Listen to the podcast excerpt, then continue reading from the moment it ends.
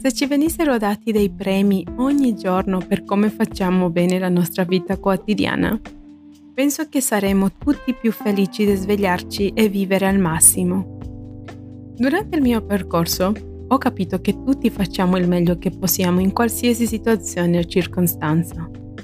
Il problema sorge da quando queste hanno delle conseguenze e creano semplici incomprensioni, a volte litigi, parecchie volte frustrazioni e addirittura sconfitte. Un giorno parlando con mia mamma le dissi, vorrei che nascessimo con istruzione per la vita e potessimo creare la nostra vita ideale. Penso che potremmo evitare molti dispiaceri.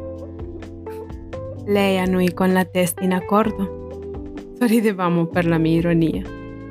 Così tra battute, giochi, lacrime e dolori, vittorie e fallimenti, ho scritto il mio diario nascosto, con istruzioni per scrivere non una vita ideale, ma sì una, una storia indelebile.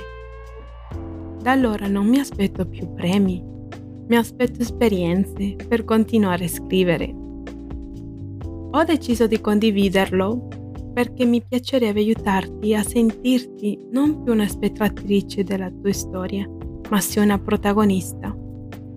Non voglio convincerti, tantomeno che mi creda. Ti invito ad essere protagonista di questa parte del mio diario. Di Mari sentiamo.